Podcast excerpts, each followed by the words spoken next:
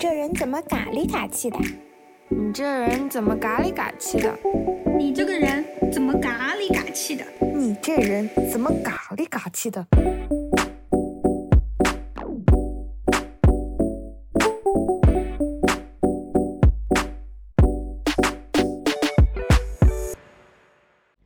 ？Hello，大家好，欢迎回到嘎里嘎气嘎嘎来，我是主播 Erica。前几天已经发过预告了，这次终于要来讲我生活中除了工作以外的最重要的内容——运动。运动是我这几年闲暇时间里做的最多的事儿，有不少网友关注我，就是为了看我更新的运动日常。前两年我还经常被误认为是运动健身博主，我当然不是运动健身博主啊，我只能说我是个女的博主。但运动健身啊，是我生活中占比非常大的活动。所以，我从去年成立这个播客开始，我就知道我总归是要做一期啊，甚至可能是好几期运动主题的节目的。讲起运动，我能滔滔不绝地讲很久很久。运动可以说是。呃，这个可以说是仅次于搞钱的这个我最熟悉的话题，居然等到了十几集之后我才来做。显然，这个过程中我是纠结犹豫了很久的。纠结的原因在于。关于运动，我能说的话实在是太多了，我想说的故事也是太多了。我的运动经历和我了解的运动知识，我要从哪里讲起？那么多的运动知识，节目里能分享的就很有限。那么哪些知识是有必要通过这期节目分享给大家的？嗯，这期节目的主旨又应该是什么？通过讲运动的好处来鼓励大家热爱运动吗？但我又不觉得有人会因为听了一集播客就爱上运动。那鼓励大家不要极端减肥吗？不极端减肥是基础中的基础，在这之上，运动能带来的生活体验上的提升是没有上限的。我感觉我已经在互联网分享过。无数次我的运动经历了，我是怎么开始接触运动的，走了哪些弯路，都用文字分享过。那两年后的现在，我不能接受自己现在做出来的东西和两年前的水平差不多，所以我就很纠结，我到底要怎么讲，讲什么？我自己节目的目的是什么？我想通过它传递什么讯息？就这样，从去年纠结到今年，纠结到我都开始进行几项全新的运动了，纠结到我的整个运动模式都发生很大的变化了。我因为这些变化而产生了很多新的思考，我才终于想清楚我要在这期节目里说什么了。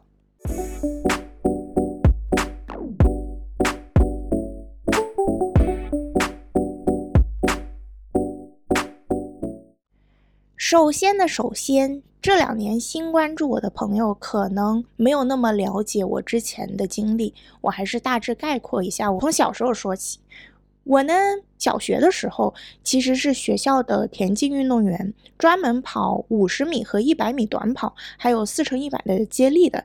哎，我的那个壮硕的大腿可以追溯到那个时期。四年级的时候，我几乎每天放学后都在田径队训练。学校的教练也觉得我短跑很有天赋，还把我推荐到了市教育局。最后，我作为全市中小学生运动员代表，在市运会上宣誓。当时我都以为我会一路这么顺利啊，成绩好，短跑又厉害，觉得自己很牛。但是没想到啊，后来有一天我在那个训练冲刺的时候，脚打滑摔了一跤，然后就把手臂给摔脱臼了。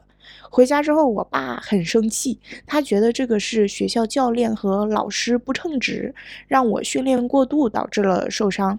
于是呢，他就不让我继续在田径队训练了。而且当时我爸很希望我以后考美院来着，所以他觉得我应该花更多的时间去练素描。反正就因为这个受伤的事情，我就再也没有进行田径训练了。我就从一个小小田径运动员变成了一个只是比较活跃的小孩儿。当时我除了短跑以外，并没有任何其他的运动习惯了，也没有人推动我去培养其他的运动爱好。上初中之后，我的运动水平来了一个大跳水，从活跃直接变成了一动不动。我初中在一个重点班。学习节奏就快很多，竞争也更激烈。初一的时候，我们的体育课还是很正常的，还没有被主课占用。但是体育课的设计啊，嗯，可以说是毫无设计。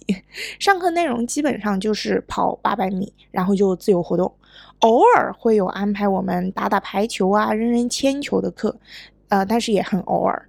而且初中女生基本上都来月经了嘛，我经常和几个玩得好的女孩一起和体育老师假装说我来月经了，然后就连那个八百米长跑也逃掉，然后和好朋友躲在小卖部吃关东煮。不只是逃长跑，中学不都有那个课间操嘛？但是我贼讨厌做课间操，我初一的时候就进那个学生会纪检部了，我就。偶尔以我要执勤 为借口逃掉那个课间操。初二的时候，因为我变成啊学生会主席了，我就彻底不去做课间操了。然后呢，重点班是初二就要上完初中三年的课程的，所以初二那年的体育课就开始经常被主课占用了。呃，就等于说是我初中。时期的全部的运动量，可能就是每天 上学放学路上走的路没了。而我初中时，呃，我家是直接搬到了学校附近的，所以我家走路到学校也就不到十分钟的距离，啊，那就是我每天 全部的运动量了。这之后一直到成年，相当于我的呃整个这个集中身体发育的时期，我都是这样。我还记得我高一校运会的时候。我报了五十米、一百米和接力跑的那个项目，但我的班主任不让我去。他说：“我我我跟他说，我小时候是练这个的。”他不相信。他说：“看见我上个楼都喘的不行呢，我怎么可能可以跑短跑？而且当时我……”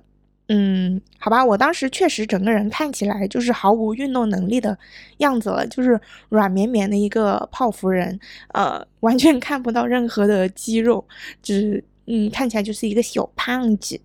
最后呢，很搞笑，我没跑成短跑就算了，长跑比赛的时候。我们的一个同学请假了没来，我们班主任我不知道他哪根筋搭错了，他居然让我顶了上去。我一个平时从来没有认真跑过八百米的人，我去参加校运会八百米比赛，结局是什么呢？结局是老师和同学在跑道边推着我走到终点，然后我。嗯，光荣的夺得了最后一名，并且我一到终点我就马上倒地上了，然后老师赶紧来给我 灌葡萄糖口服液。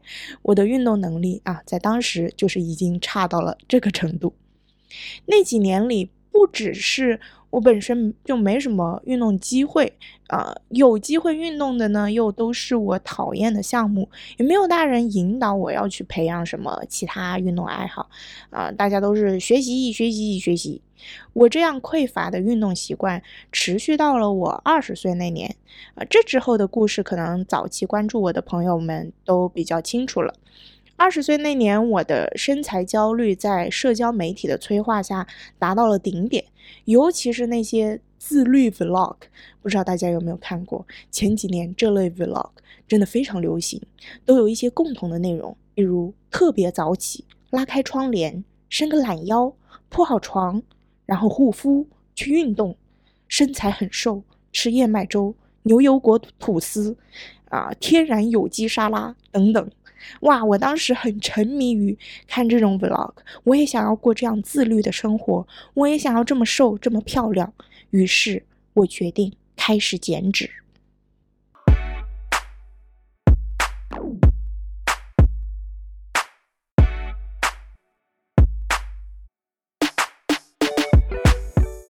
二零一八年，我寒假回国，怀揣着试试看的心情走进了一家健身房，跟前台说我想咨询运动减脂。前台就招呼我：“那你先做个体测吧。”哎呀，身高一六三，体重接近六十五 kg，体脂率百分之三十多。然后那个教练啊，准确说是销售，就跟我说：“你这个体脂太不健康了呀。”这样下去，你会有患脂肪肝的风险。我跟你说，你需要健身，你需要减脂，哎，你需要我们为你量身定制减脂计划。来来来，哎，这边付钱买课啊！当时呢，我并不知道他说的话有几分真几分假，也不知道到底应该怎么描述我自己的身体和体型状况。我一直不觉得自己很肥胖，在我自己的认知里，我对自己的体型定位啊，小时候就是微胖吧。但我当时呢，很想减脂嘛，我觉得我身上都是肥肉，腿呢也尤其的粗，买裤子都不好买。然后那个健身房的人跟我说，我们建议你啊，结合拳击和力量训练，拳击呢特别消耗脂肪啊。力量训练呢，能帮你塑形，哎，把这个线条练得很好看。然后呢，你也需要做一些有氧，这个我们教练会给你安排啊。你练完无氧的力量训练，你就自己去做一个小时的有氧，这个不算在上课时间里面，不收钱的啊。然后你呢？你这个运动量这么大呀，这个肌肉需要拉伸放松的，腿部拉伸，等一下会越练越粗的哈。所以我们也给你安排一些拉伸课哈。好，来啊，这边算一下啊，十二节拳击，二十节力量，再二十次拉伸。好，来这边付钱，一共是一万八千八啊。当时我已经自己打工兼职。存了好几万块钱了，所以呢，这个钱我是付得起的。我没敢 告诉家里人，我花了快两万块钱买健身私教课。我爸当时以为我就是暑假花了一千块钱买了一个 健身房的月会员，然后每天就有这么多的课呢。我就这样在没有任何健身知识。没有任何健身经验啊，对国内这个行业的水到底有多深也毫无了解，不知道自己被坑了多少的情况下，我花这么多钱开始了我时隔近十年之后的运动之旅。就这样，我开始接触拳击，开始学学举铁，啊，每天自己也在社交媒体上看很多健身和饮食方面的科普内容。我记得一开始我平板支撑都撑不住十秒钟，拳击打个五分钟就感觉我要死了，更别说什么大重量的举铁了。如果谁当时来跟我说你五年后能做三百公斤的器械腿推，我一定会说你有病吧。从我付那两万块钱开始。我记得很清楚，付完钱当天，我和朋友去那个商场楼下的一个饭店吃黄焖鸡。我把我想吃的菜全都点了一遍，我非常认真的决定说，这是我最后一顿放肆的晚饭。明天开始，我要重新做人。我明天开始，我就要吃减脂餐了。我这人也蛮狠的，真的。我从第二天开始，我就下载了那种。算食物热量的软件，我就在家水煮青菜、鸡胸肉、鸡蛋。中午和晚上，我就在商场的沙拉店吃那种轻食餐。每一餐我都在软件里查好、算好，这是多少卡路里。我会控制自己每天不吃超过一千五百大卡。我奶奶当时以为我疯了，我平时一个人能吃好几个炒菜的，随随便便三碗米饭呢，突然一下在家什么都不吃了。我爸也觉得我疯了，以前我坐在客厅里看一个下午的电视就能把茶几上的核桃和瓜子都吃完了，突然我连核桃都不吃了。我的朋友们也觉得我疯了。我们出去玩，大家一起喝奶茶，哎，我就是不喝。零食给我，我就是不吃。叫我吃那些油腻的、油炸的什么东西，我也不去。在国内呢，我就用假期啊这么运动了一个月左右。开学之后回到国外，我也办了这边健身房的会员，然后继续按照我从国内学会的那些健身方式运动着。每天在 YouTube 看那种减脂餐食谱和运动教程啊，开始完全不在外面吃饭了。上课的时候，我也自己做好那种低卡料理减脂餐，呃，饭盒，然后带去学校。一段时间之后，迎接我的是我人生最病态的一个阶段。我在四个月的时间里，从一百三十斤减到了九十八斤，体脂率从百分之三十三降到了百分之十八。我有了分明的直角肩，我有了五十八厘米的超细腰围和清晰的马甲线。我的腿比以前瘦了一大圈。我买衣服从中码和大码变成了 S 和 XS，但是我每天痛苦的要死。我的精力也变得越来越差，感觉根本没有足够的能量支撑我去运动，但我还是会逼自己去运动。我每天看很多别的自律博主的内容，看别人又做了什么更自律的事，看别的健身博主的内容，呃，和对方比较身材，然后批判自己啊还不够自律，嫌弃自己的身材还不够好。每天脑子里都在想这些了，上课也经常走神，因为怕自己在外面吃饭会吃超过热量，所以同学叫我出去，呃，一起玩，一起吃饭，我也不去，和朋友呢也就越走越远。必经时的荷尔蒙状态本来就会让人容易情绪低落和烦躁，我还隔绝了社交，又天天和网上的博主比较，对自己不满意，所以我回忆回忆起来，当时那一段时间，感觉自己就是一片灰暗的乌云，轻飘飘的又暗淡无光，我还陷入了暴食和惩罚自己的恶性循环。每严格控制饮食几天之后，我就会控制不住想要吃点让我感觉有罪恶感的食物，然后一旦那第一口有罪恶感的那一口咬下去了，我就会破罐子破摔。哎，算了，今天就当欺骗日吧，把想吃的东西都吃个够。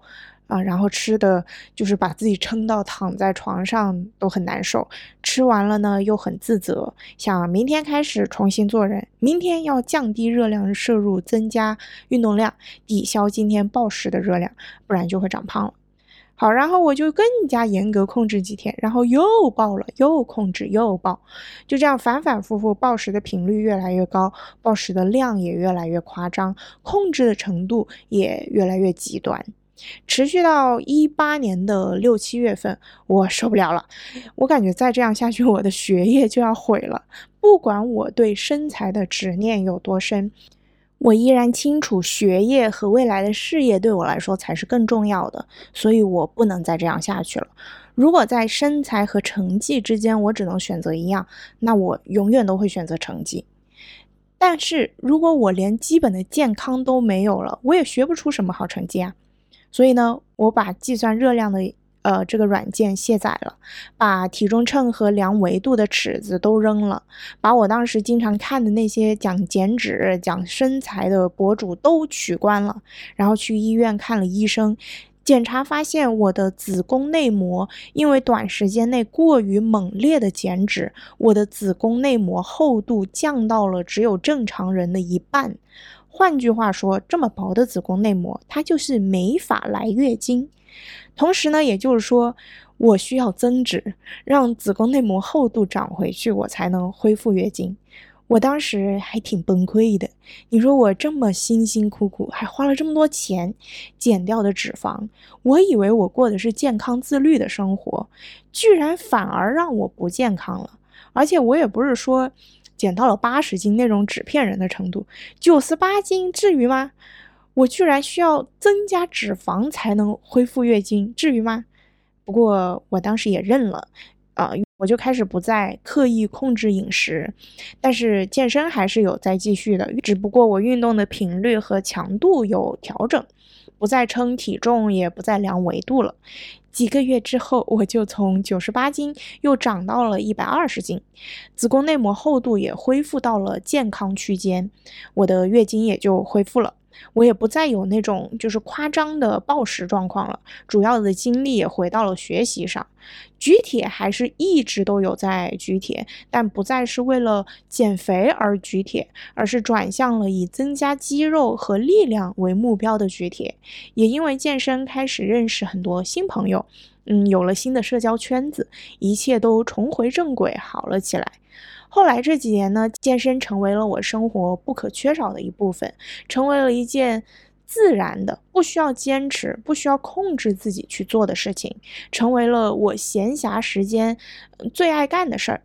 我也继续练拳击了，一直到今年。到今年呢，我请了非常厉害的职业格斗选手，好好的练拳击和泰拳。几个月之前开始，呃，我也开始接触巴西柔术。那目前为止，柔术现在是最让我着迷的运动。之后我也会希望往综合格斗的方面去训练。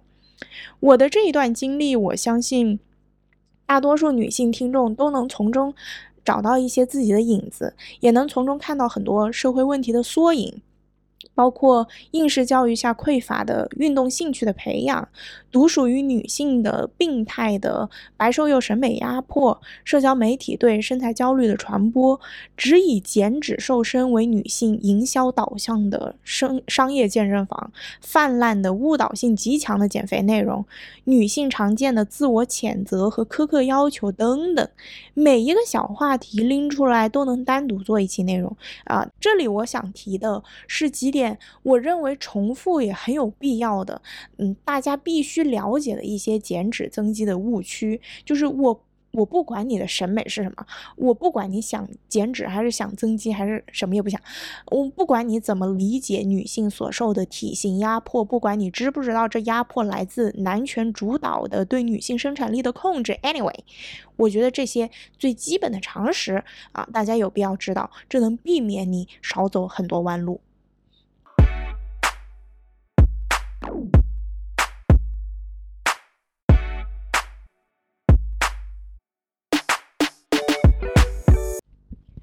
第一件事儿，减脂，减少脂肪。减少脂肪这个事儿的条件，千言万语可以总结为三个字：热量差。热量差就是摄入的热量小于消耗的热量，脂肪就会减少。热量差是唯一的条件，和你晚饭几点钟吃没关系，和你是否空腹运动没关系。我见过很多朋友误认为晚饭时间吃的越晚就越会长胖，并没有这回事。但晚饭时间吃的太晚，确实有可能影响睡眠。很多人以为早上空腹运动更能减脂，所以就算自己其实更喜欢傍晚运动，也非要逼自己早上空腹去运动啊！甚至有些这样的朋友还是本身有贫血的朋友，其实也是完全没有必要的。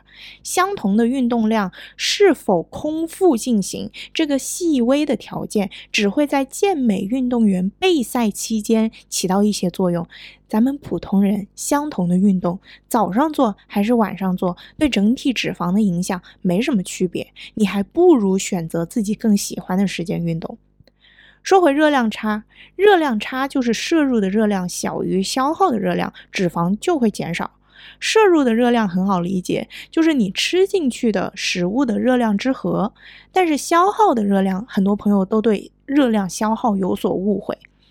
你一天消耗的热量总和等于你的基础代谢消耗加上日常活动消耗加上运动消耗加上食物热效应的消耗。基础代谢消耗就是你的身体哪怕躺着一天一动不动，为了活着，为了维持各个器官的运作，它也得消耗的热量。一般呢，体重越大，基础代谢越高；肌肉量越大，基础代谢越高。日常活动消耗就是啊，走路去洗手间、上个厕所、做个饭、扫个地，这些日常活动中的身体动作所消耗的热量。运动消耗就是运动消耗了，就不管你做什么运动。然后呢，呃，无论是日常活动还是运动，同样的动作都是体重越大或者肌肉量越高的人消耗热量越多啊，物理原理啊，做工做的功就越多。然后食物热效应消耗指的是你的身体消化系统为了消化吸收吃进去的食物，它也要消耗一定的热量。通常这个热效应的消耗热量呢，通常占在占到食物热量的零到百分之三十的比例不等。蛋白质食物的热效应最高，脂肪最低。比如说，同样一百大卡的蛋白质和一百大卡的脂肪，为了消化这一百大卡的蛋白质，身体需要消耗二十五大卡，但一百大卡的脂肪只需要两大卡。它就吸收了。从这个角度理解呢，就是说，如果其他条件都相同，呃，两个人的基础代谢相同，运动消耗相同，日常活动一样，摄入的饮食总热量也一样，那蛋白质在饮食中占比比例更高的那个人，他的最终总消耗就更大。减脂的条件就是热量差，只要摄入的饮食总热量小于基础代谢加日常活动消耗加运动消耗加食物热效应的消耗，脂肪就会减少。那按这样说，大多数节食的人不都是在制造巨大的热量差吗？怎么最后都反弹了呢？问题就在于，大多数中国女性吧，尤其是年轻女性，她压根就没有到肥胖的程度，而是本身处于正常的体重和脂肪量区间，甚至很多还想减肥的女性，严格来说是已经体重过轻了的。大家感觉自己身上都是软塌塌的肥肉，不是因为有太多脂肪，而是因为没什么肌肉，或者说是肌肉相比于脂肪所占的比例实在是太小了。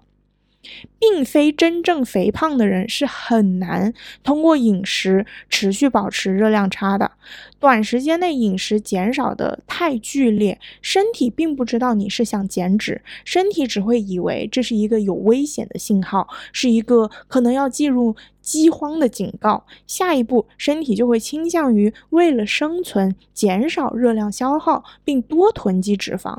那最终结果就是反反复复，短期内靠少吃瘦了一点，但是只要不控制了，马上就又会长回去。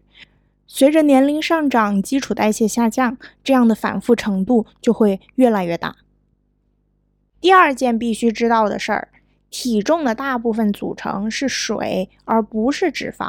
水重量的波动是可以很大的，但也注定是暂时的。水从哪里来呢？喝的水就不用说了。食物重量的大部分组成其实也是水，而且一克碳水化合物能再抓住四克水。盐当中，我们吃的盐中的钠元素，它也有储水的性质。还有我们女性月经前几天，因为雌激素的变化，它也会更加储水。水从哪里走呢？尿尿、拉屎、流汗，呃，最主要的水离开身体的方式其实是呼吸。那像有氧运动，出汗更多，呼吸频率更高，当然它水分就走得更快。夏天不开空调做有氧有氧运动的话，那因为热嘛，肯定流汗更多，水重就降得更快。人一天之内是可以因为这些储水量的变化而体重上下浮动一到五公斤不等的。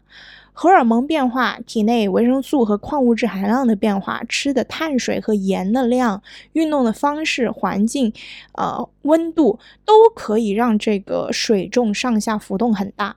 但这个浮动就只是水的变化而已，浮动的这个幅度跟脂肪没有。半毛钱关系。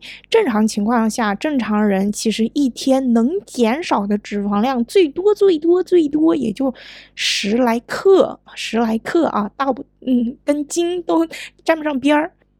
换句话说，就是早上起床称体重，发现轻了两斤，不等于瘦了；重了三斤，也不等于胖了。对营养和运动没有特别深入学习的，并不参加健美比赛的，也不是。运动员的普通人来说，我至今认为体重就是个没什么意义的数字。我从几年前不再刻意减脂开始，我就不再主动称体重了。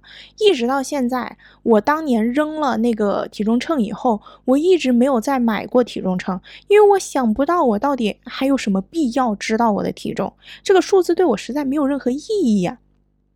第三件事，没有任何一种运动可以局部瘦身。但运动确实可以局部增肌，大家一定都看过那种大字标题写着“瘦腰做这个，瘦手臂做这个，消除斜方肌做这个”的那种哎运动跟练视频，我恨死那些视频了。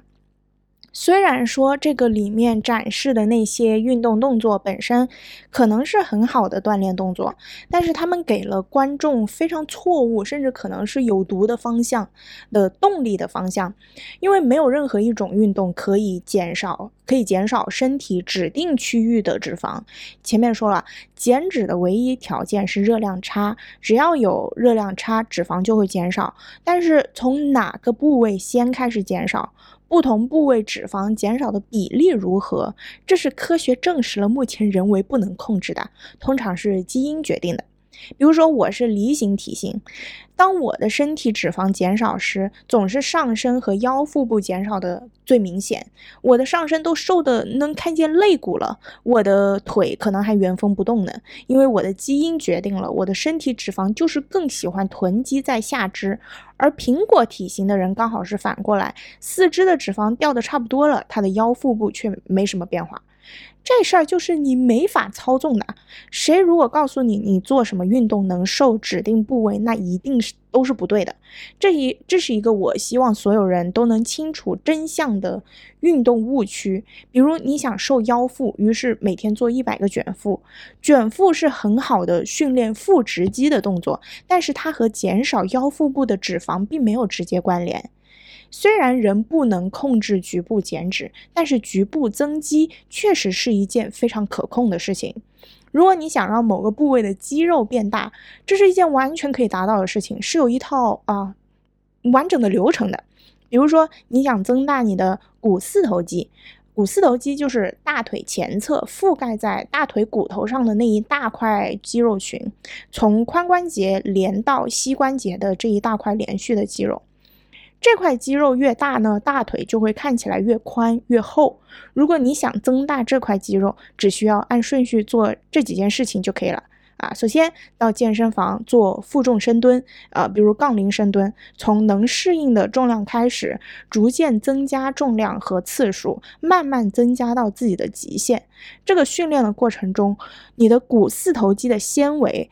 重复的受到这个杠铃负重的压力，这些纤维呢就会必须产生张力来对抗这种压力。这个对抗的过程中呢，由于你增加的重量和重重复的次数越来越多，呃，英文叫 progressive overload，慢慢增加，接近这个肌肉纤维所能承受的极限了。于是，一部分的这个股四头肌的肌肉纤维就在对抗的过程中被撕裂了。换句话说，就是被损伤了。哎，你说我不是要增肌吗？怎么让肌肉损伤了呢？哎，增肌其实就是一个不断损坏肌肉，再让它修复重建的过程。好，股四头肌的这个肌肉纤维被撕裂啦，然后这个身体就会产生免疫反应，开始对这部分受损的肌肉纤维进行修复和重建。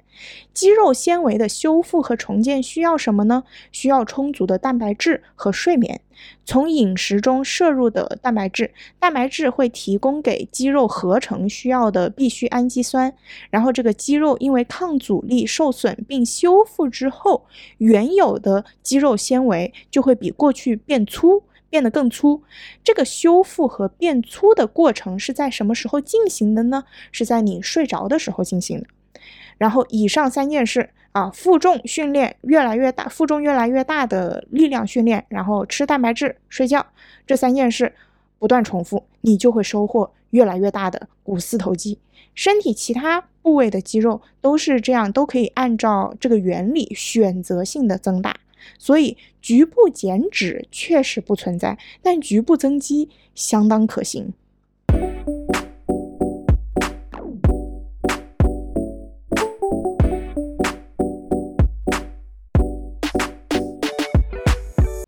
不知道你对健康和运动的关系是怎么理解的？我对健康和运动的关系的看法，这几年其实是有一些变化的。最初我刚开始健身的时候，我有一点把举铁当成对健康最有益的、最有益的运动之王的感觉。换句话说，就是我对不同类型的运动是有高低排序的。我觉得举铁最好、最牛，我就是应该举铁。毕竟举铁是最直接的这个增肌的方式嘛，肌肉越多，当然越健康吧。但是呢，随着我越来越多的参与运动、体验不同的运动、观察常年运动的人们，我发现其实没有任何一种运动可以说是对健康最有益的运动。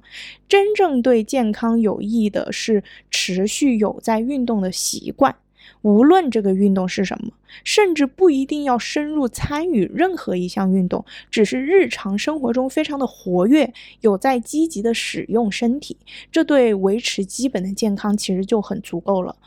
所以，如果你没有时间或者没有预算去专门培养一个运动爱好，这也不意味着你你就一定会因为从不运动而变得不健康。运动说到底不就是在使用身体吗？因为肌肉是用进废退的，维持和增长肌肉就需要不断使用肌肉，不使用自然就会变得不好用，没得用。所以，我们也不必把运动当成需要多少准备工作才能进行的神圣高级的事情。就算是条件有限，也有很多可以做的改变。底层逻辑呢，就是保持活跃，使用身体。比如少躺着玩手机啊，你坐起来玩，然后坐起来之后，尽量保持维持脊椎的中立，然后能站着就不坐着，偶尔呢不坐电梯，走走楼梯，饭后出门走走路等等。再怎么条件有限，仍然可以在这些细节上，嗯，增加自己的身体使用量，让自己保持活跃，这对健康就是会更有好处的。如果选择运动呢？健康需要的是持续的运动习惯。至于是哪一种运动，随便。所以运动之间没有高低贵贱，需要的是尝试体验，然后找到自己喜欢的运动，成为习惯，持续下去。我今年做完那个肿瘤手术，大概有两个半月的时间是不能做强度大的运动的。手术之前我也停了一段时间的健身，这就差不多有三个月的时间。这三个月的时间算是我这四五年来唯一一段没有举铁的日子，是等到我的伤口和身体都恢复的差不多了的时候，我才。啊，恢复了规律的训练，然后我也找了新的拳击教练，加入了新的格斗馆，开始认真练拳击、泰拳、巴西柔术和摔跤这几种格斗项目啊，还有游泳，然后现在也开始在练普拉提和瑜伽。我在练习多种不同运动的过程中，慢慢认识到我的身体功能还有非常多未开发的空间。我现在依然还在调整和适应的过程中，在这个调整和适应的路上，我因为各种不同的运动尝试和训练体验，产生了非常多的思考，呃，也想和大家分享。我去年有一段时间是我力量增长的巅峰时期，那段时间我大概一周四练一次腿，一次肩，一次臀，一次背，啊，每次都竭尽全力，肉眼可见的那个训练痕迹的进步，精神状态上也感觉自己很强，很自信。确实，知道自己有力量这件事是很迷人的，是一种类似于知道自己有钱那种有底气的感觉，感觉自己拥有一副无所不能的身体。但是呢，今年在开始尝试其他几种，呃，运动之后，尤其是巴西柔术之后，我对身体的功能有了全新的认识。力量只是许多身体功能中的一个维度而已。什么是力量呢？简单说，就是你的肌肉能对抗多大重量的压力，这就是力量。举铁是一种直接训练肌肉抗压能力的运动，所以这几年的举铁的经历确实让我积累了一定的力量优势。但是，力量不是全部，除了力量，身体功能还包括速度、爆发力、耐力、心肺功能、核心稳定性、柔韧性、关节灵活度、协调性、反应力等等。每种运动都需要好几种不同的身体功能配合起来进行，但每种功能在其中发挥的作用比例是不同的。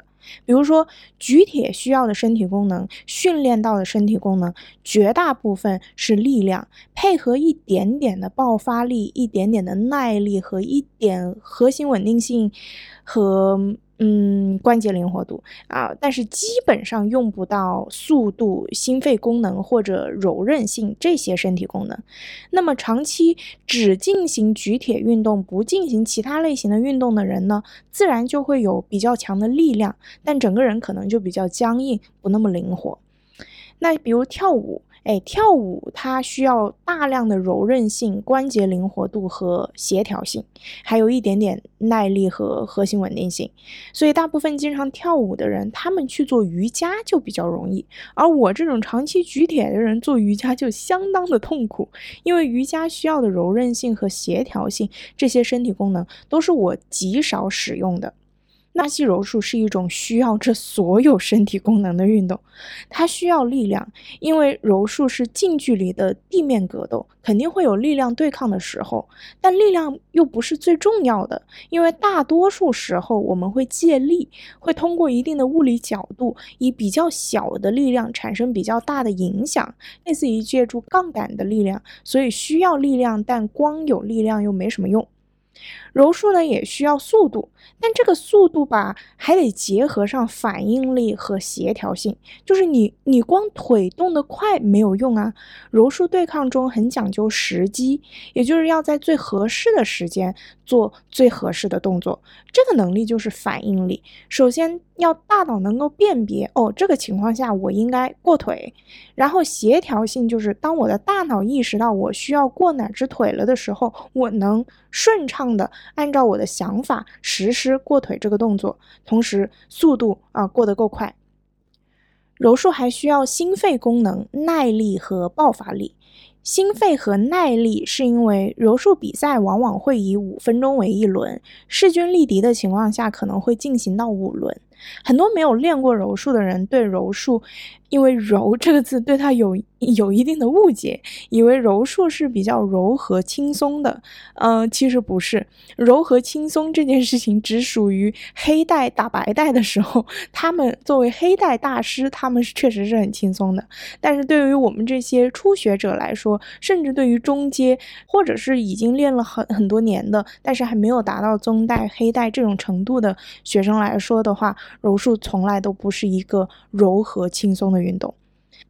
柔术的训练是我至今尝试过的，嗯，可以说是强度最高的运动项目。我在练了几个月的柔术之后，再去做那种一个小时的 HIT，都觉得很轻松了。所以柔术实战一轮五分钟，其实就已经非常非常非常累人了。五轮光是坚持下来，就需要很强的心肺功能和耐力了。那要取胜的话，那需要更强的心肺和耐力。心肺功能指的是心脏和肺为身体提供氧气的能力。柔术实战训练中，如果没有很好且稳定的心肺功能，那可能打个一分钟你就喘不过气来了。我怎么知道的？哎，因为我第一次实战就是这样的。我从来不做有氧啊，我的心肺功能啊，可以说，嗯，也是个待待开发的区域。嗯，当然这几个月的频繁训练下来，我现在已经可以打十二轮了。耐力对柔术也是很重要的，比如在有道服的柔术实战当中，经常需要抓握住对方的衣服或者裤子，那能不能抓住靠的是反应力和速度，但是能稳稳抓住抓多久，靠的就是耐力了。而如果我是被抓住的那一方，比如说我被抓住了袖子，我能不能瞬间以巨大的力量扯开我的手臂，挣脱对方的抓握？这个靠的就是爆发力。啊，柔术当中有很多瞬间改变赛局的动作，这种转换式的动作都是需要爆发力来完成的，所以柔术也需要爆发力。柔术还需要很好的核心稳定性，核心指的是我们身体最中间的这个部分，也就是腹部、下背部、臀部、大腿这几个区域组成的身体的核心。核心之所以对柔术表现很重要，因为核心是四肢的控制中心，整体的一个控制中心，也是力量传递的中间站，更是身体的重心。核心越稳，越不容易在柔术中摔倒，也就是不容易被压制到对自己不利的位置。核心稳，这是有效实施各种动作的基础。柔术也需要很好的柔韧性和关节灵活度。柔韧性指的是肌肉和肌腱的伸展能力，关节灵活度指的是你的关节可以活动的角度范围有多大。那柔韧性和关节灵活度在柔术中之所以重要，因为柔术并不是一种纯力量对抗的运动，它更多情况下是巧妙的通过呃设立不同的支撑点，然后形成一个像是一个嗯棋局一样，然后以比较小的力量去撬动更大的影响。那么，当你的身体越柔韧，关节越灵活，这意味着你可以伸展和触及的活动角度和范围就越大。那么这个小力撬大力的这个杠杆效应也就越大。柔韧性和关节灵活度对柔术很重要，还因为柔术毕竟是一项啊受伤风险不小的格斗运动，那越柔韧和灵活的人也就越不容易受伤。在我刚开始，呃，训练柔术的时候，我就慢慢意识到啊，身体功能，简称体能，不是只有绝对力量这一个元素啊。因为柔术需要使用的身体功能之多，柔术动作的复杂多样，我在短时间内一下子体悟到了不同的身体功能的重要性，然后在实际的训练中，呃，对我的身体能做到些什么也有了更全新的认识。我开始对自己的每一项身体功能都有更清晰的评估。比如，我现在很清楚，和我们馆里那些练了几年柔术的人相比，我最有优势的身体功能是力量、爆发力和速度。有待进一步加强的是我的核心稳定性、耐力和反应力。比较欠缺的是心肺功能和协调性。最欠缺的是柔韧性和关节灵活度。通过运动对自己的身体有了这样全面且细致的认识，这其实就是身体开发的开始。首先搞清楚自己的身体在理论上分别能做些什么，然后评估自己现在每一项技能的水平，再根据自己的目标所需要的每一项技能的水平来针对性的调整训练，加强需要的身体功能，扩大身体能力的边缘，这就是身体开发呀。你可以这样理解：你玩游戏选择人物的时候，有这些属性值，呃，有这些属性值给你参考：战斗值、防御值、飞行速度、智慧值、康复力、装备攻击值等等。现在你面前有几种不同特点的游戏人物供你选择，他们，嗯，都不是那种每项技能都满格的，每个人物呢都有各自相对更强的属性。那如果你想要一个攻击性很强的战斗角色，那你就会选择战斗值和装备攻击值更高的角色，对吧？如果你想要一个活得久的角色，那你就会选择一个防御值、智慧值和康复力更高的角色，对吧？我觉得身体开发的过程就是一个这样的类似的体验。当我知道了自己的身体具体有哪些可以开发的能力之后，我要做的就是根据我的目标，让自己的身体功能去接近目标所需要的那个属性。我的目标是什么呢？我希望我能在巴西柔术项目里逐渐升级，我希望我的柔术表现能进步更快。所以我开始练普拉提和瑜伽了，这俩这两个运动是我嗯两年前怎么也想不到我会做的运动，因为哎，反正我就是不很不喜欢这种比较静态的、比较没有攻击性的运动。但是呢，现在因为我目的很明确，所以我开始了。这俩都是侧重柔韧性和灵活性，还有一部分的核心稳定性的运动。嗯，我现在还有在每周的每周练游泳。游泳它是一项非常锻炼心肺功能和身体协调性的运动。然后我还开始进行一些针对性的功能性的循环训练，让自己的肌肉适应不同的运动动作。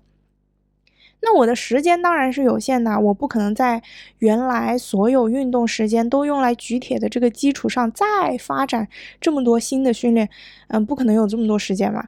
所以我现在几乎一周只专门举铁两次，一次针对上肢，一次针对下肢。我举铁的目的已经不再是增强力量或者增大肌肉，嗯，因为格斗训练让我意识到力量只是身体功能中的一项，而我现在更想要全方位完善的体能。说实话，这个新的运动模式让我产生了比去年力量巅峰时期更强的自信，但这种自信呢，同时又是很谦虚的，这种自信是。我明确的知道了自己有哪些能力，啊，每一项能力分别能做到什么程度。我对自己已经做到的感到非常骄傲，而同时谦虚，是因为我知道自己在哪些方面，呃，我的身体功能可能还比较欠缺。但是这个欠缺并不影响我的自信，因为我知道问题在哪里呀。这些欠缺的方面都是可以通过针对性的训练来慢慢提高的。现在他们可能是我的弱项，但不会永远都是。越来越了解自己的身体是一件很有成就感、很安心的事情。比如。我知道我哪只手出拳速度更快，哪条腿从什么角度踢人最猛，哪个手肘压力更大，往左右哪边跳我跳得更远，多大的运动量会让我感到疲惫，什么样的状态使我不适合实战，什么重量的东西我能扛动？等等，知道这些会让你感觉你对生活有更强的掌控感，也更自信。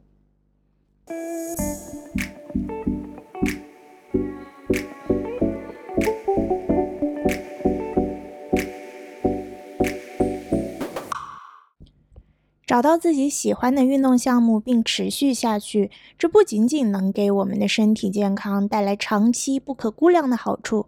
人类已经热爱运动数千年了，运动附带的社交属性衍生出的社群文化，也在奥运诞生后在全世界范围内迅速开花。每一项运动都像是进入一个全新社交群体的大门，是可以连接天涯海角本不相识的两个人的桥梁。我生活中大多数的女性朋友其实都是因为运动而认识的，所以我对运动带来的这种人和人之间的奇妙缘分深有感触。接下来，请大家听听来自 Gagaland 五位听众的分享。在小呆的故事里，起初他因为他人的劝阻而对足球望而却步，后来他享受到了点球制胜、被队友簇拥着抛起到空中的足球人生时刻。如今，他自信地说自己在所有居住过的城市都有一群因为热爱足球而相识的家人，并且给大家分享了零基础找到组织的路径。在人生的灰暗期，诺宇说他开始运动的动机只是想要活下去，为自己做点什么。于是他从广场舞开始，然后跳操，后来又走进了健身房。小泡芙起初也不喜欢运动。并且因为肩膀宽、O 型腿而不自信，直到他发现，在游泳的时候，这些反而都是优势。出国后，因为健身环境的变化，他也开始走进健身房。十月，曾经在减肥这件事上换着花样受苦，踩了各种各样的坑。减肥让他从一百一十五斤减到了一百零六斤，但是他并不快乐，还得了多囊卵巢综合症。规律运动后，他现在一百五十斤了，但他完全接受现在的自己。另一位听众柚子通过运动让自己的体型变好后，这位男性对他的态度大转变，他因此看透了性缘关系，克服腰椎间盘突出后，还考到了国家健身教练资格证。下周他就要成为一名健身教练了。他还为大家推荐了一本书。之后，Gaga Land 会把它作为本期的礼物，在官方微博抽奖送给大家。Hello，嘎嘎以及嘎里嘎气的各位听众们，我是小呆。嗯，我从小到大都非常非常喜欢运动。从小的时候，嗯，打羽毛球、打乒乓球、打篮球、滑雪、滑冰，然后到长大了，很喜欢爬山、踢足球，然后去攀岩。嗯，我最喜欢的运动还要属于足球，因为足球对我来说，它不仅仅是一个运动。我最开始接触到足球是我大一的时候，当时学校新组织的女足，然后他们招新。我是虽然完全没有接触过这项运动的，但是以前看过一些世界杯这样的东西，然后我就心心里面很好奇，就想去试试看。但是因为足球在当时很多人心里面是属于男孩的运动。很少有人去看女足，嗯，就算有人知道有女足这个国家队，然后他们也都觉得踢足球的女孩都是假小子。我室友就是这样的一个人，当时听到我想去踢足球，他就极力的劝阻我，他说你不要去，你会变得很 man，踢足球了以后变成假小子，以后就找不到男朋友了。我当时年龄很小，然后就很容易受到别人的影响，我就有点被他这个话影响到。就打消了这个念头，当时就错过了那个报名的时候。但是其实这件这件事情还是在我心中埋下了有一颗种子。我有天下午没有课的时候，我就在校园里面闲逛，不知不觉的就到了足球场地边上，然后也是非常的巧啊，当时的校女足队就在那里训练，我就趴在那个围栏上面看他们踢，看他们传球啊、射门，我就觉得好向往，我看入了迷。然后就在这个时候，有一个大姐姐就突然出现，然后一把抓住我的衣领，把我溜起来，扯扯过来。然后她说：“我看你在这里看很久了，她说你要想加入的话就加入，不要在这里偷偷摸摸的看了。”嗯，我我当时是有点害怕的，然后不知道为什么她会在这里出现，后来才知道这个姐姐就是。我们女足队的主教练，然后他也是因为这件事情，我才加入了我们这个女足队。然后之后呢，这个姐姐教练姐姐她其实是。嗯，之前职业队里面，然后因为受伤退役下来的球员，他带着我们，然后我们队里面很多人都是零基础的小白，但是在他的带领下，我们从市里面的倒数，最开始第一次参加联赛的时候得的倒数，到了第第四五次的时候，每个学期都有个联赛嘛，第第四五次参加的时候，我们竟然拿了一个冠军。嗯，这这次冠军也是由我打进了一个点球，然后所以就拿到了冠军。当时打打进那个点球了以后，所有的人都冲向我，把我抛起来，然后一边一边抛，然后一边在喊着我，我就觉得这个瞬间是非常足球的一个瞬间，大家集体的快乐的瞬间。我真的很感激当时这个姐姐让我游泳去去尝试这项运动，因为其实。很多女孩都没有勇气去尝试，不是她们不喜欢，很多都是在入门的时候被劝退了。足球其实对我来说不仅仅是一项运动，它更是一个把我和不同女性之间连接起来的一个桥梁。因为就是足球队其实是一个天然的一个女性的一个集体，它是嗯没有男性在里面的。所以，在这个集体里面，很多足球队就是一个女性的共助会。就是男足其实和女足是完全不一样的一个运动，男足竞争很激烈，然后各个地方的仇恨也很激烈。但是女女足不一样，女足是一个很有爱的地方。我们校队女足的大家在毕业了以后，基本上都还是继续的在热爱这项运动，是一个很神奇的事情，就是足球带给我们的。嗯，我有一个朋友，他去了德国留学，他也在德国当地找到了当地的业余的足球队，然后并且和德国的嗯业余女足队员们成为了很好的朋友们。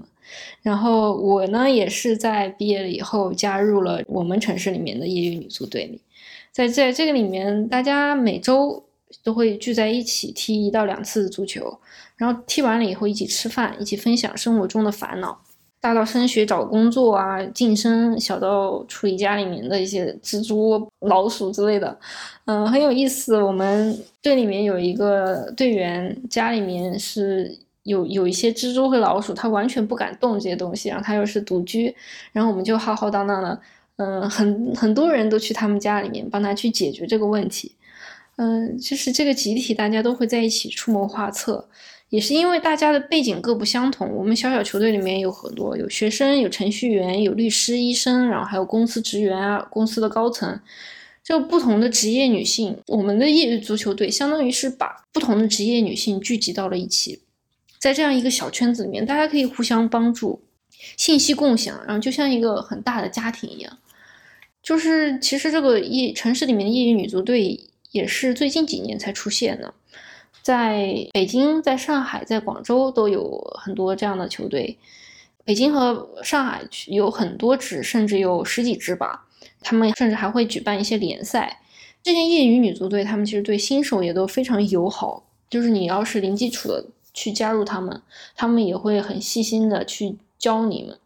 然后其实每次踢球花费也不是很高，都是由队长去租这样一个场地，大家平分。然后如果去的人多的话，就分少一点；去的人少的话，就会摊多一点。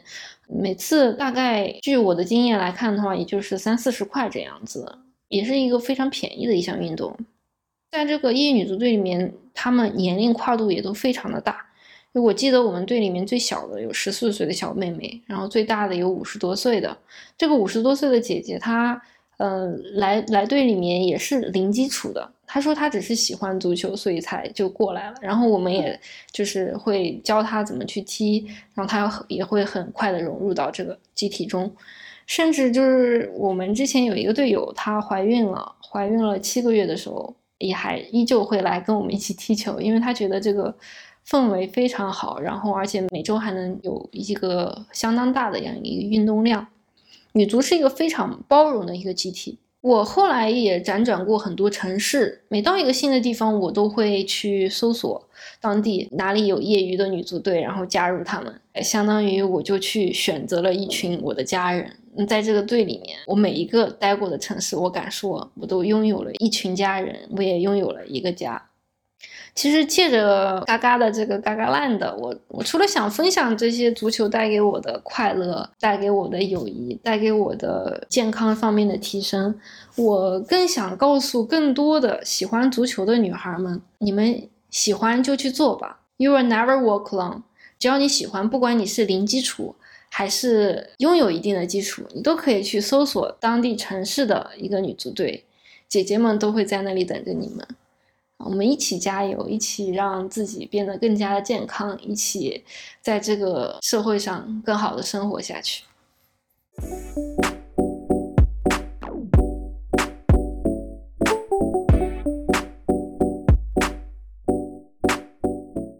大家好，我想分享我是怎么从一点都不爱运动，每天只躺在床上一周，甚至完全不运动，变成每天不动不难受的这么一个运动状态的。嗯，我从小其实是体弱多病的，然后有一段时间因为工作的原因，加上有一点点焦虑和抑郁吧，然后整个身体状态非常不好，就是各种各样的病都有，就包括我的生理期有过连着六个月都没有来，还有什么脊柱侧弯呐、慢性胃炎呀，完全整个人处于一个非常亚健康的一个状态，就是身心健康都到了一个非常低下的那么一个状态。这个是一个我开始运动的起因，就是我觉得我要再不动的话，我整个人就完蛋了要，然后。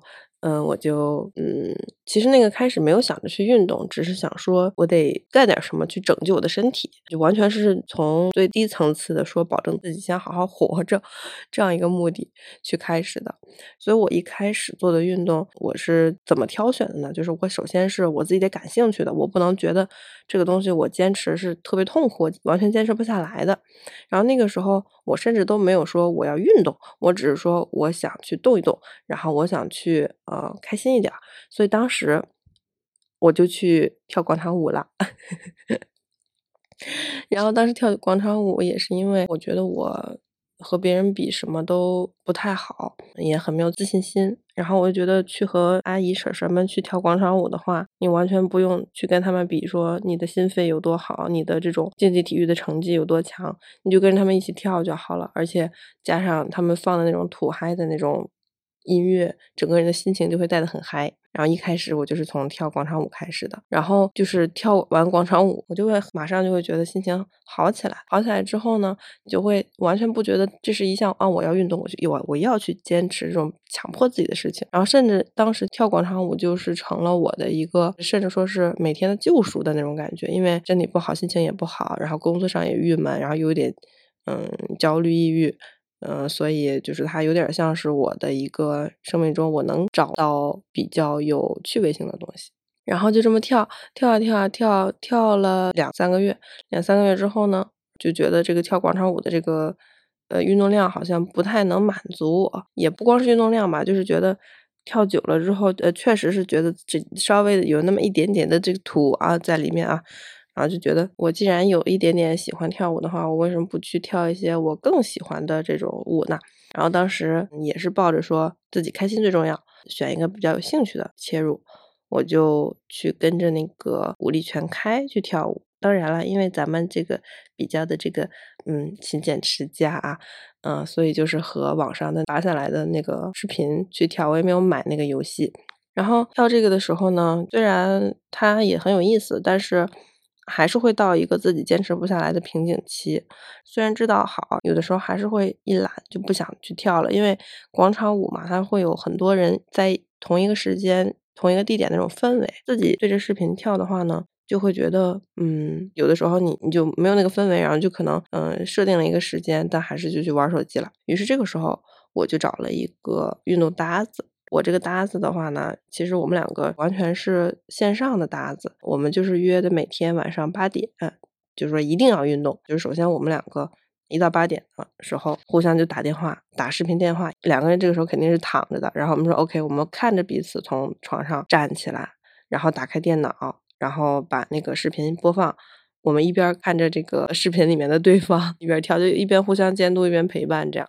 就靠着这个方法，我们两个坚持下来了，也坚持了一个月左右。一个月左右之后，这个体能也上来了，就觉得这个跟着这个跳舞运动量也不是那么能满足了。因为跳舞的时候吧，我们就感觉有点瞎扭，然后他想训练一些更专业一点的力量训练啊，或者是心肺的那个强度还不够，这个时候。我就去挑选了一个难度上更上一个 level 的这种课程吧，搜那些运动博主跟着跳操训练下来，我都明显的能感觉到我身上那个肌肉是长了的，而且在这个过程中自己的体能变好，心情变好，身材变好，会给自己一系列的这种自信，这又支撑着我再往下一个阶段又跳了一步，就是说我迈进健身房了，因为我觉得跳这些操已经不能满足我对于力量的追求了，就开始去撸铁。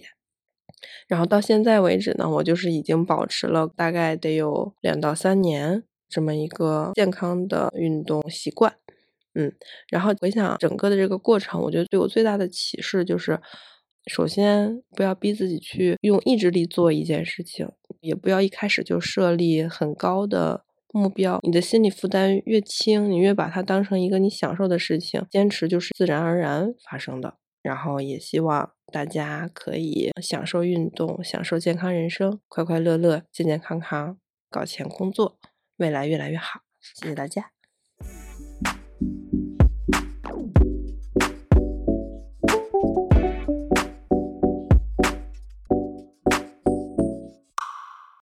Hello, Erica，还有咖喱嘎叽嘎嘎兰的团队和听众朋友们，你们好呀！我是小泡芙。我昨天在微博上刷到了在征集听众投稿，然后我今天就是立刻起来就写我自己的投稿内容。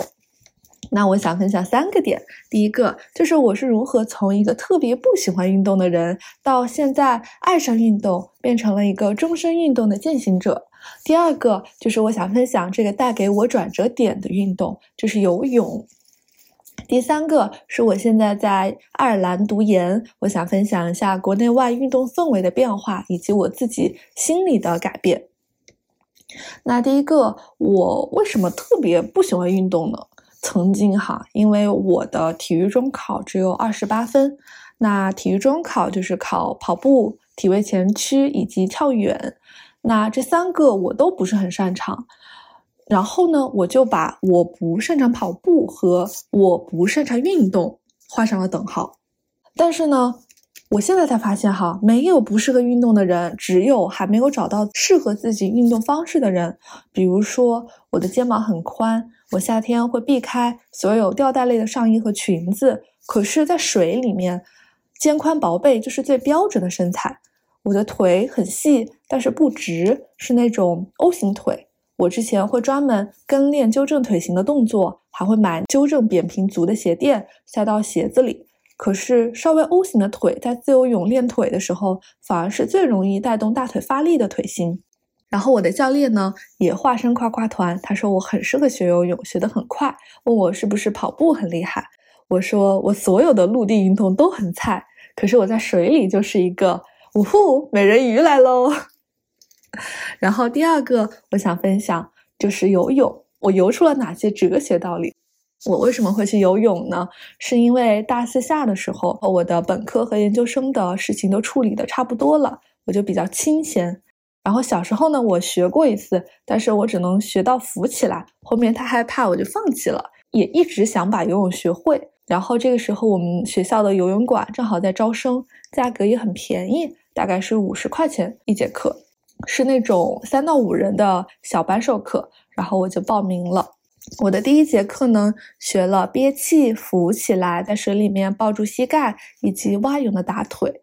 其实我上一次下水至少是五年以前了，我第一次下水反而一点都不害怕，而且翻腾的很高兴。这是第一节课，我非常喜欢在水下的感觉，特别的安静，什么也听不到。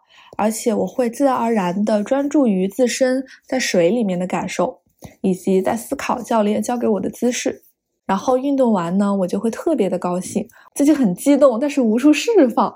我第一次学完课，然后我就回寝室，我碰到了打完羽毛球的室友，然后我们两个就是一个运动完贼兴奋的那种，两个人在一起热聊，场面也非常的搞笑。一个人满脸通红，一个人头发还半湿不干的。此后呢，我就养成了写自己的进步日记、感悟日记的习惯。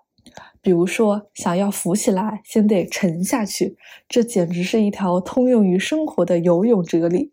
而且我发现，生活里只要有一个好习惯作为锚点，比如说按时起床、定点运动、午睡或者看书，哪怕你除了锚点外的其他时间都过得很糟糕、无精打采，或者是自甘堕落，但是这些负面情况不会无节制的往后延伸，延伸到第二天甚至之后的一周，他们会在下一个秒点之前自动的收住。而游泳就是我的生活锚点。比如说，我前天晚上熬夜了，很晚才睡，醒来的时候已经是中午了，我的脑子昏昏沉沉的。放在以往，可能我这一天就废掉了，我直接点一个外卖，然后在床上看剧，看累了继续睡，什么事儿都等到第二天再说呗。可是我会想起来，我今天下午还要去游泳，游泳前的两个小时我就得把饭给吃了，所以说我就挣扎着起来去食堂买了份饭，然后吃完饭换了衣服就走了。游了两个小时，又去冲了一个凉，感觉整个身体都被唤醒了。虽然脑袋还有点木，但是身体上赶着精神也变得清爽了很多。游完之后呢，我又饿了，我就出去小吃街买了一点吃的，顺路就来图书馆复习英语了。这一切看起来很普通，可是放在往常，我这一天绝对是废掉的，而且我还会连带着第二天的无精打采。我想说的是，生活根本不需要完美的一天，一天只要做了一件好事就够了，今天就足够完美了。而且找到适合自己喜欢的运动是一件很幸福的事情，是最低成本的快乐。运动完，整个人都会变得很积极，也更自信。我之前学跳舞，跳的时候也很高兴，但是我时常犯懒，需要我用意志力去坚持。可是游泳，我真的完全完全是带着玩儿的心态去的，在水里扑腾，好开心呀！然后我就期待第二天再去上课，心理上没有任何负担，自然而然的就坚持下来了。而且游泳也推动着我去挑战自己，尝试更多的运动，比如说去健身、滑雪、滑板。那它带给我最直观的好处就是我的脑袋停下来了，身体终于动起来了。而且每次游完泳过后，我都感觉我特别的积极，有特别特别多的东西想表达，也有很多意想不到的新想法。此外，我也不再有任何身材焦虑。这个衣服要显瘦，要显得脖子长，要修饰腿型，不能太显肩宽。以上这些我已经完全不 care 了，因为我可是一个可以完全正视自己裸体的人。所以我十分感谢自己有健全的身体，也十分喜欢现在的身材。所以，什么样的衣服我都能驾驭，不是衣服选择了我，而是我选择了他们。最后呢，我现在每天会喝很多水，吃很多好吃的，因为在游泳的时候多少会喝到一点加了氯的泳池水，所以下课之后我会狂灌水，把它们新陈代谢掉。然后游完泳肚子呢也特别饿，我就会吃很多吃好吃的。我非常喜欢突破自己的边界带来的惊喜感和成就感，以及我很享受通过游泳和不同的人产生链接，打开了思路。人有很多种活法。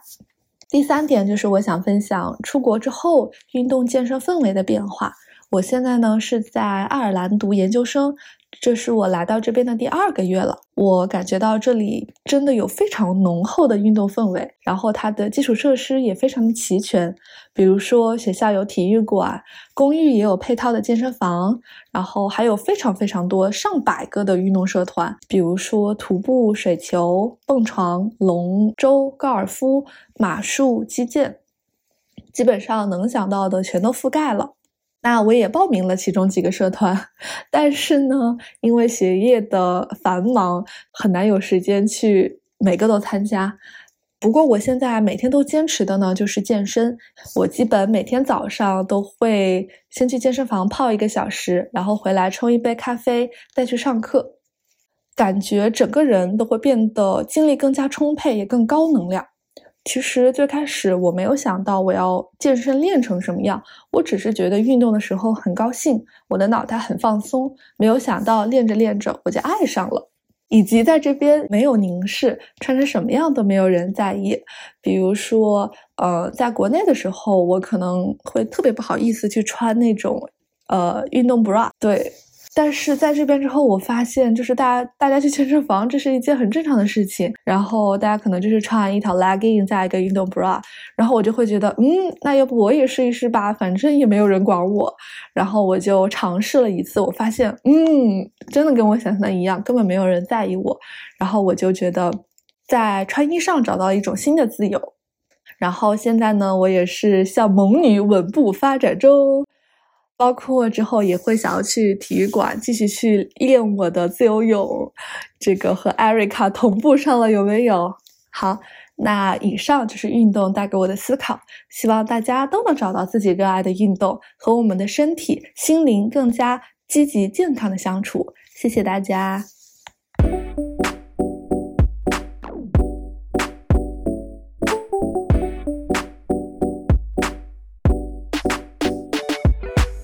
Hello，咖喱嘎气的听众朋友们，大家好！看到这条微博的时候，我正坐在我的瑜伽垫上，看完全文和截止时间以后，我决定立马坐下来开始录制我的第一篇播客投稿，因为我真的很爱运动。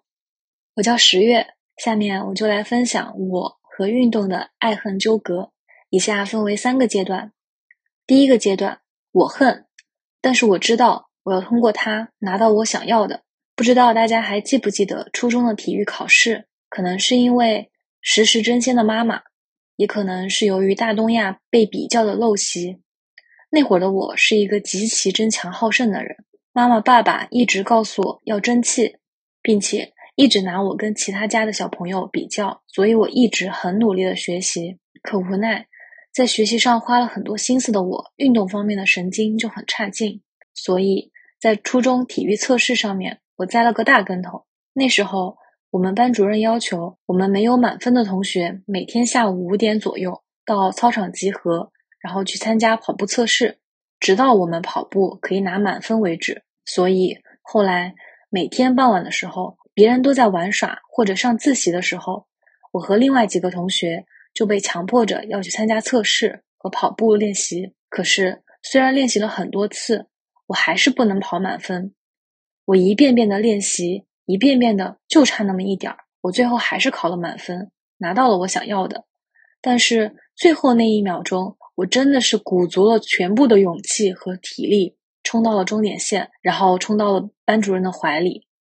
我当时整个人完全傻掉了，所以和运动相关的回忆全是痛苦的。第二个阶段，运动被我当成了一条快速减肥的捷径。我想，也许很多女生。一定都有通过运动减肥的经历。那还是在我上大学的时候，长期被外貌和自我内心的自卑包裹的我，打定主意要减肥。这里需要补充一下，我在人生的很多阶段都曾经选择减肥，试过很多无良微商的减肥产品，让我没有食欲的产品，让我拉肚子脱水的产品，让我吃完头发晕、眼睛发黑的产品。这些东西都没有让我成功瘦下来，却让我落下了很多后遗症。后来。我开始再一次留意到运动，只是运动变成了另外一种我认为的捷径。我开始吃的很少，在宿舍铺上瑜伽垫，跟着郑多燕跳小红帽、跳美丽芭蕾，练习卖力瘦腿操。放暑假的时候回到家也不敢多吃，每天下午都会跳五千个跳绳，再加上一套小红帽。整个暑假，我瘦到了我的人生最轻体重。一百零六，我的身高是一米六五，减肥之前的体重是一百一十五左右。其实现在来看，对于我的身高来说是正常体重。何况体重并不是衡量身材的唯一标准。但是那个的时候的我并不知道，我当时的目标是瘦到九十斤。我拿出了势如破竹般的勇气，准备乘胜追击。所以，我回到学校以后，更加把运动减肥当成了救命稻草。每天早上六点多就起来跳绳，或者去很远的操场跑步。有时候宿管阿姨都还没开门，我也把她叫起来给我开门去跑步。我那时候觉得我自己简直是魔怔了。每天早上的锻炼就是跑步五到六公里，然后下午没课的时候去健身房做有氧或者无氧锻炼两小时，然后再在跑步机上跑步五到六公里，一周这样四到五次。虽然那段时间我真的是连吃火锅都不胖，但是却给我带来了严重的身体问题。长期高强度的运动让我雄性激素分泌过多，导致我一直不太正常的月经更加不光临我的身体。后来我去医院检查，医生说我是多囊卵巢综合征。出来检查结果的那天，我抱着我的闺蜜哭了。但是那时候的我却因为害怕吃激素药变胖而不愿意吃药调理。我后来还是在继续运动，只是强度小了很多。但是在那之后，我的体重再也没有往下掉过。第三个阶段，我跟运动和谐相处，我跟食物和谐相处，我跟自己和谐相处。事情其实已经过去了五六年了，我还是在跟我的身体斗智斗勇。只是我再也不会把运动看成减肥的途径，或者说抒发坏情绪的途径了。运动只是运动而已，我还是会在每天早上七点起来跳几套操，然后去洗澡，做一顿自己想吃的早餐，然后去上班。通勤也尽量站着，没事的时候会去散散步。最近很想去学习 CrossFit，所以在看一些相关的课程，也对普拉提很感兴趣，所以自己也在研究。还喜欢徒步和攀岩。要知道，我是那种非常恐高，以及曾经信誓旦旦说过最讨厌爬山的人了。我还是患有多囊，但是我现在知道要好好善待自己的身体了。对于运动的想法，我也有了很大的改观，就是我不再有负担的去运动，我完全为了我自己的身体着想。我做了运动，是因为我享受运动带给我出汗的快感和身体的兴奋感，而不是要为了那个减肥的目的。我高兴的时候，也会在自己的房间里。打开一首喜欢的音乐，蹦属于自己的迪，随着音乐随意伸展四肢，体会一个人的乐趣。运动就是运动而已，它不该有那么多的意义。不过我自己还是要加一句：我现在的身高依然是一米六五，我的体重是一百五十斤。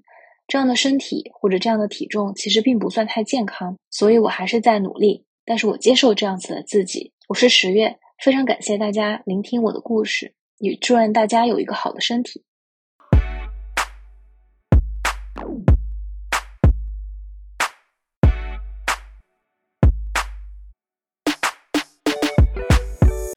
Hello，大家好，我是柚子。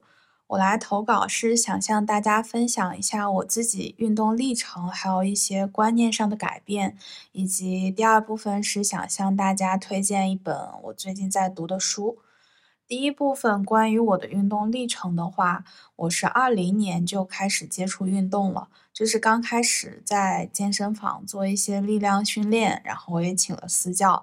那个时候，因为刚开始，所以有一段很长的新手福利期，就是我一边在增肌，然后我的体脂率，就是我的体脂肪一直在掉，我的身体的形态，其实我感觉不到。那个时候。不需要有很长的伏案工作的时间，因为还在上学，所以没有特别繁重的家务啊，或者是其他的工作需要做，所以我其实当时没有太感觉到运动给我带来特别大的改变，只是从身体的外形上面来看，的确非常明显。然后伴随而来的就是我在当年处于异性恋的阶段。我的性缘关系是随之而来有很大的转变的，就是，嗯，当我的外形得到了很大的改变，并且我顺应我的自己的外形去对漂亮这件事情做出了更多努力的时候，就是我好像突然变成了一个所谓的男性眼中的美女，或者说是一个很适合发展性缘关系的人，然后我获得了很多的追求。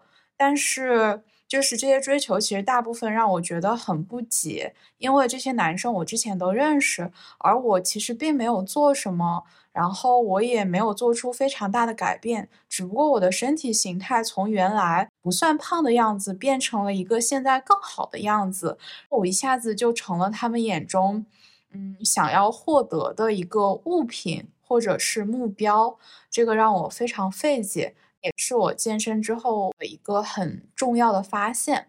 之后我就因为学业和疫情的原因中断了健身。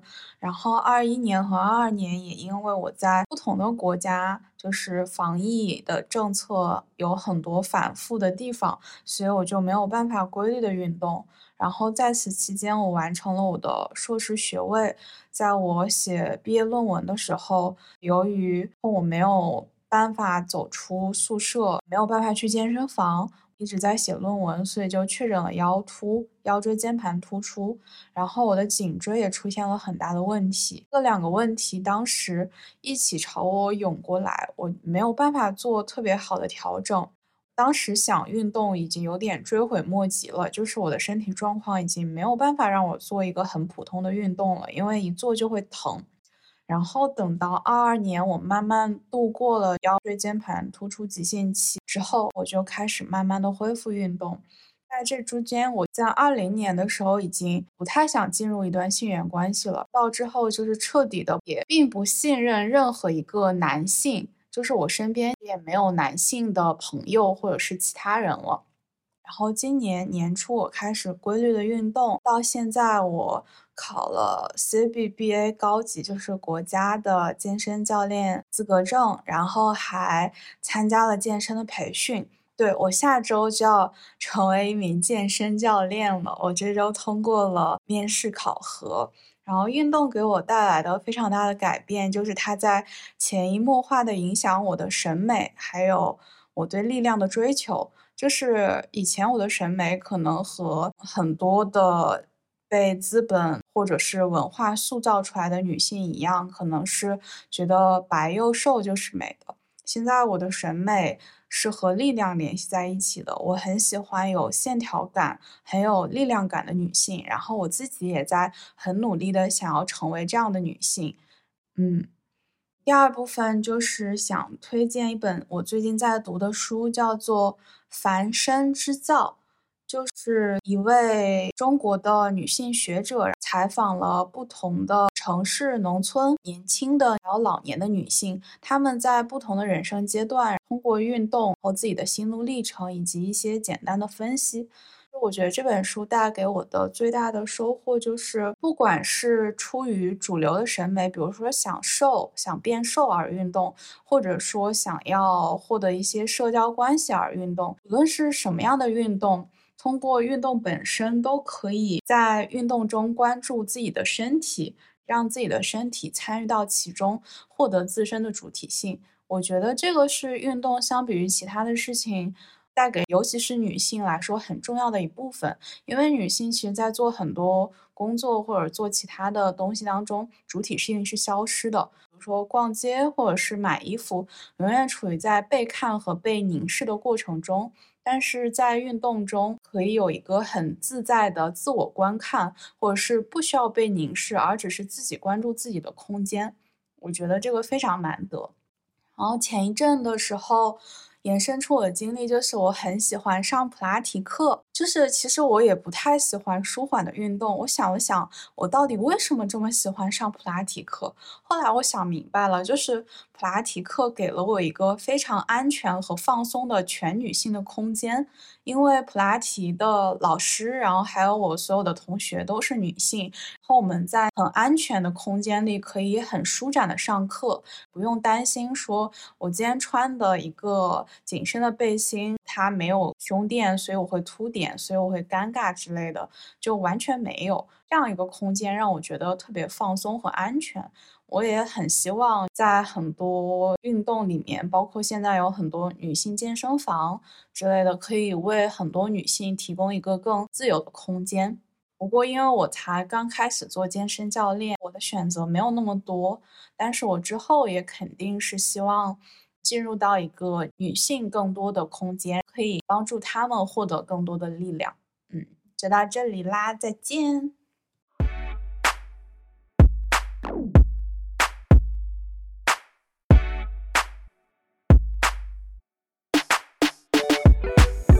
由于运动这个话题，我想说的实在太多了，所以呢，这期节目将作为上下两集播出。在本期节目的下半部分里，我会好好和大家讲讲我最近格斗训练的心得。嗯，待会儿见。感谢您对本节目的大力支持，这里是咖喱嘎奇嘎嘎 land，我是主播 Erica。欢迎关注本节目的官方微博“咖喱嘎气嘎嘎 land”，每期节目的最新资讯将第一时间在官博发布。也欢迎每一位有旺盛分享欲和表达欲的听众朋友参与我们的不定期有偿征稿活动。希望能在咖喱嘎气嘎嘎 land 看到更多女性的身影，听到更多女性的声音。感谢您的收听，我们下期再见。Thank you for listening to Gaga Land. I'm your host Erica. I hope you enjoyed this episode.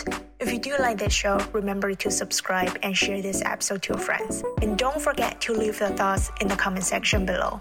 Alright, have a good day or have a good night. I'll see you next time.